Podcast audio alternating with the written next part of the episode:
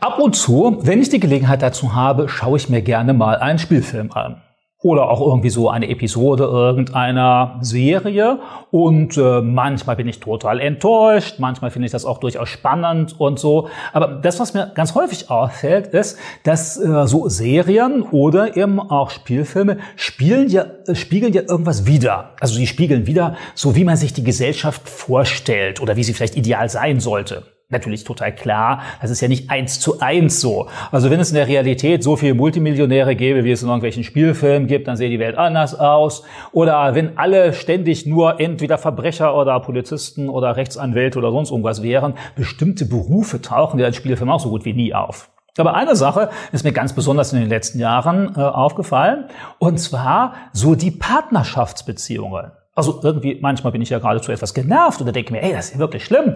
Da finde ich kaum irgendwo einen Fernsehhelden, also einer, der eine Rolle spielt, der eine normale Beziehung hat. Also ein Mann und eine Frau, verheiratet, Kinder noch und so. So gut wie nie. Also wenn ich das in irgendeinem Film sehe, dann muss ich ja schon fast denken, oh, bestimmt ist da irgendwas faul. Während des Films der Mann wird untreu, die Frau wird untreu, Mann, äh, der Mann ermordet die Frau, die Frau ermordet den Mann oder sonst irgendwas. Die meisten Helden sind, und das äh, können Sie genauso feststellen, die meisten Helden heute im Fernsehen sind ungebunden, total frei. Vielleicht haben sie mal so eine kurze Liebesaffäre mit jemandem, aber im Grunde genommen sind sie ungebunden und frei. Partnerschaft ist irgendwie, so scheint es fast aus der Mode gekommen. Oder das behindert den Menschen sogar in seiner totalen Freiheit, sich selbst zu entfalten. Zumindest scheint es so. Okay, manche Serien, die leben auch davon, dass die Partnerschaften sich in jeder Episode ändern. Mal ist der eine mit dem befreundet und mal ist der andere mit dem befreundet und ständig ändert sich das. Und manchmal wird sogar suggeriert, also eigentlich das ist jetzt die aktuelle Form, in der man halt so zusammenlebt oder halt alleine lebt. Und so sind die Menschen endlich frei. Oder vielleicht glücklich. Und wenn dann tatsächlich mal ein Paar porträtiert wird, ja eben wie gesagt, die zicken sich an oder sind im ewigen Streit oder sind irgendwelche langweiligen Heuchler oder halt sie erleben nichts und das will ja auch kein Mensch wirklich so haben. Ich glaube allerdings, das ist nicht eigentlich die Realität, sondern hier wird etwas vor Augen gemalt, wo die meisten Menschen in ihrem Kern wirklich gar nicht so glücklich darüber sind. Denn das, was Menschen wollen, sind schon dauerhafte Beziehungen und Beziehungen, in denen sich echtes Vertrauen entwickelt. Kinder wollen das in jedem Fall sowieso. Das sagen alle Kinderpsychologen, die deutlich darauf hinweisen, selbst wenn ein Paar sich im Frieden, in Anführungszeichen, trennt, dass die Kinder darunter leiden. Und meistens die Eltern dann auch noch die Kinder ausspielen, egal wie friedlich man miteinander umgeht. Die Kinder nehmen in jedem Fall Schaden davon, wenn ein Paar sich trennt. Aber nicht nur die Kinder, sondern auch das Paar selbst. Okay, der, der jetzt schon dauernd neue Partnerschaften hat, der merkt das vielleicht nicht mehr. Aber wenn ich mich wirklich auf einen anderen Menschen einlasse, wenn ich mit dem ein Stück meines Lebens teile, dann mache ich mich auch damit verletzbar. Und wenn man sich dann trennt, dann bleiben da schwere Narben zurück, egal ob ich mir das eingestehe oder nicht. Und äh, darüber hat Jesus beispielsweise auch gesprochen. Und ich möchte da mal einen Abschnitt lesen aus dem Matthäus-Evangelium. Im Matthäus-Evangelium Kapitel 19 spricht Jesus davon. Er aber antwortete, also Jesus aber antwortete und sprach zu ihnen, habt ihr nicht gelesen, dass der Schöpfer sie am Anfang als Mann und als Frau erschuf und sprach, darum wird ein Mann Vater und Mutter verlassen und seiner Frau anhängen und die zwei werden ein Fleisch sein. So sind sie nicht mehr zwei, sondern ein Fleisch. Was nun Gott zusammengefügt hat, das soll der Mensch nicht scheiden. Also äh, diese Tendenz zu sagen, hey, das klappt nicht mehr und ach, irgendwie ödest du mich jetzt an oder du engst mich ein in meinem Leben, keiner darf mich zwingen, bei dir zu bleiben, das hatten die Menschen zur Zeit Jesu ganz offensichtlich auch schon. Und ist ja auch nachvollziehbar. Es ist ja wirklich, man sich so nahe kommt wie in einer Partnerschaft, dann kann das manchmal nerven. Weil dann jede Einzelheit, die man miteinander erlebt, ja, irgendwie kann man sich darüber ärgern. Häufig an die guten Eigenschaften des anderen gewöhnt man sich sehr schnell und an die, die problematisch sind. Ja, aber die ärgert man sich auch noch nach Jahren. Und dann kann es so sein, dass man sich sagt, ey, das ist ja viel mehr Leiden, am besten wäre ich wieder frei. Und wünscht sich, man hätte nie geheiratet und dann gehen Leute auseinander. Zur Zeit Jesu wie auch heute. Aber hier sagt Jesus ja ganz deutlich, wenn du geheiratet hast, wenn du in einer Partnerschaft zusammen bist, dann bist du wie ein Fleisch. Und wenn du dann auseinandergehst, das ist dann so, als ob du dir deine Hand abreißt oder deinen Arm abreißt, dann bleibt da eine Wunde. Du bist hinter ein Krüppel, der übrig bleibt. Und deshalb sagt Jesus, hey, das kannst du nicht einfach tun. Du kannst dich nicht einfach trennen. Denn Gott hat doch schon am Anfang einen Mann und eine Frau geschaffen. Und die sollten zusammen sein, die sollten immer und dauerhaft zusammenbleiben. Treue, Vertrauen, Liebe soll das ganze Leben solch eines Paares kennzeichnen. Und das ist möglich. Zweifellos, es ist schwierig. Vor allem gemessen unserer heutigen Zeit, wo so viele Dinge sind, die Druck ausüben und noch hohe Erwartungen da sind. Aber es ist möglich. Und Jesus sagt an dieser Stelle ganz klar, hey, also Scheidung, Trennung, irgendwie, das sollte eigentlich gar nicht das Ziel sein und sollte auch keine Option sein. Denn wenn du im Hinterkopf die Trennung als Option hast, dann wirst du irgendwann sagen, jetzt nervt mich das so sehr, dann gehe ich lieber und fange nochmal neu an und vielleicht hat Gott ja auch noch eine zweite Chance für mich oder eine dritte oder eine vierte oder was weiß ich wie viele. Und tatsächlich meint Gott es ja auch gut mit uns, aber das heißt nicht, dass er deshalb uns einfach äh, Sachen zulässt, wie die Trennung, das Zerbrechen von dieser engen Beziehung und dann sagt, das ist alles total egal. Und das ist übrigens auch schon etwas, was wir äh, im Alten Testament finden. Seltsamerweise ist es ja so, dass im Alten Testament äh, Gott dem Mose gesagt hat, also unter bestimmten Umständen darfst du dich von deiner Frau, deinem Mann trennen, dann musst du halt einen Scheidebrief ausstellen und dann alles okay, aber im Neuen Testament wird Jesus gerade in Matthäus 19 äh, auch daraufhin angesprochen und dann sagt er, diese Regel ist nur gegeben worden um der Herzenshärtigkeit der Menschen willen. Weil die halt so borniert und so stark sich trennen wollten, dann sagt er, naja, also wenn ihr euch schon trennt, dann wenigstens mit Regeln. Aber dann im Alten Testament finden wir, dass eigentlich Trennung gar nicht im Sinne Gottes gewesen ist. Ich lese hier mal im letzten Buch des Alten Testaments, nämlich in Malachi. Malachi Kapitel 2. Da lesen wir, weil der Herr Zeuge sah zwischen dir und der Frau deiner Jugend, der du nun untreu geworden bist, sowohl die deine Gefährtin als eine Frau deines Bundes ist. Und er hat sie nicht eins gemacht, ein Überrest des Geistes für Ehen. Und äh, wonach soll das eine trachten? Nach göttlichem Samen. So hütet euch denn im Geist, und niemand werde der Frau seiner Jugend untreu. Denn ich hasse die Ehescheidung, spricht der Herr der Gott Israels. Also hier wird das ja sogar noch krasser ausgedrückt. Also nicht nur wie bei manchen anderen Sünden, dass Gott sagt, nein, du sollst nicht lügen, nein, du sollst nicht stehlen, sondern dass hier dann ganz deutlich gesagt wird, Gott hasst Ehescheidung.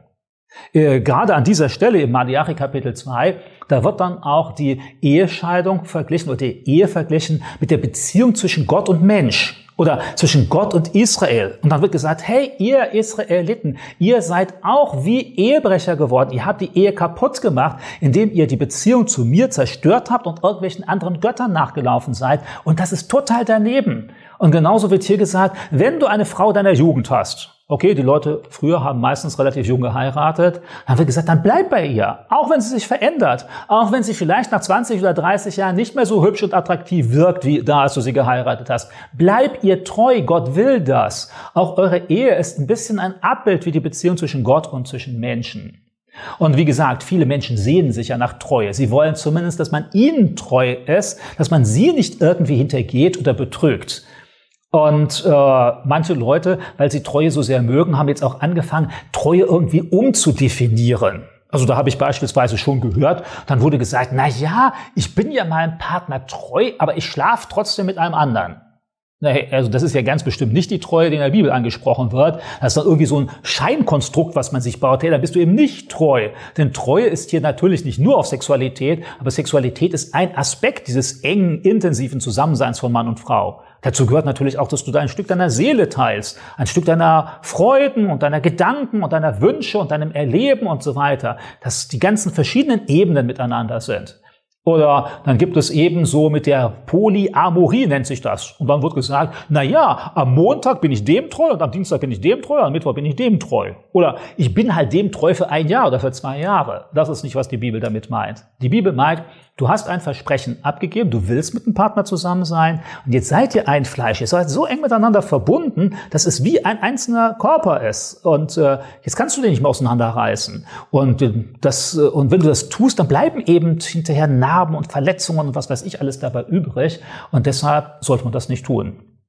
Ja, kann jetzt eine Ehe schiefgehen? Klar, die meisten Ehen gehen schief. Deshalb die meisten Ehen oder ein großer Teil der Ehen, Deutschland etwa 40 Prozent, werden geschieden und viele der übrigen, die leben mehr schlecht als recht zusammen, halt um der Kinder oder des Hauses willen, aber nicht wirklich mit fester Überzeugung, sondern nur, weil sie meinen zu müssen.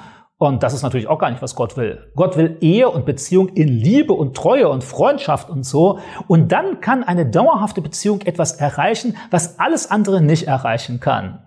Denn wenn man sich wirklich ganz aufeinander einlässt, wenn man alles miteinander teilt, das gibt eine so intensive Beziehung, wie sie durch gar nichts anderes erreicht werden kann. Da hängt es nicht nur davon ab, ob man mit demselben schläft oder im selben Haus wohnt oder eine Zeit des Lebens miteinander teilt. Dann ist es wirklich so, dass das Leben zusammengehört. Viele dieser Menschen ist es so, wenn dann der eine stirbt in höherem Alter, dann stirbt der andere kurze Zeit später auch, weil irgendwie er so stark an den gebunden ist. Also Gott will, dass es wirklich eine Einheit gibt, nicht eine erzwungene, sondern eben eine, die zusammenwächst und die aus Liebe gebildet ist. Und wenn das nicht der Fall ist, und das bei ganz vielen Menschen leider der Fall, dann heißt das ja nicht, dass es Ende ist. Und dann ist auch nicht die Lösung, auseinanderzugehen. Genau davor warnt Jesus und davor warnt Malachi auch. Sondern die eigentliche Lösung ist, neu anzufangen.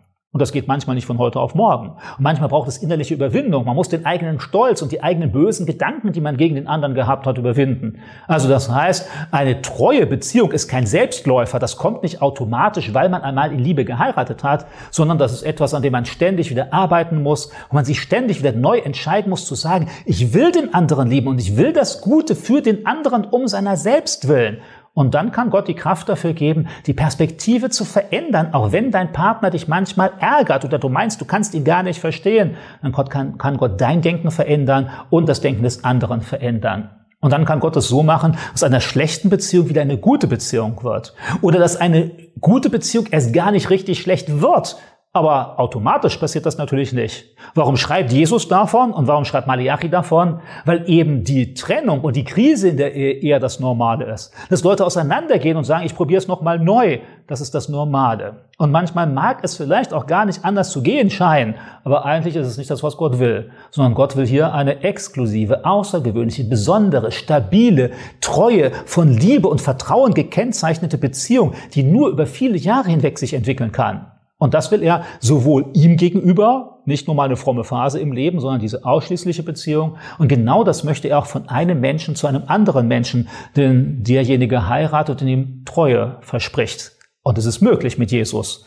Und wenn man es nicht erreichen kann im Moment, dann ist es gut, Gott darum zu bitten, das Herz zu verändern, das eigene Denken und Empfinden zu verändern und das Empfinden des anderen auch. Und dann wieder das zu erleben, was Gott ursprünglich gedacht hat, als er einen Mann und eine Frau geschaffen hat, die in Liebe und Treue zusammenbleiben sollen, solange sie hier auf der Erde sind. Und naja, in der Ewigkeit gibt es dann keine Ehe mehr, aber hier auf der Erde.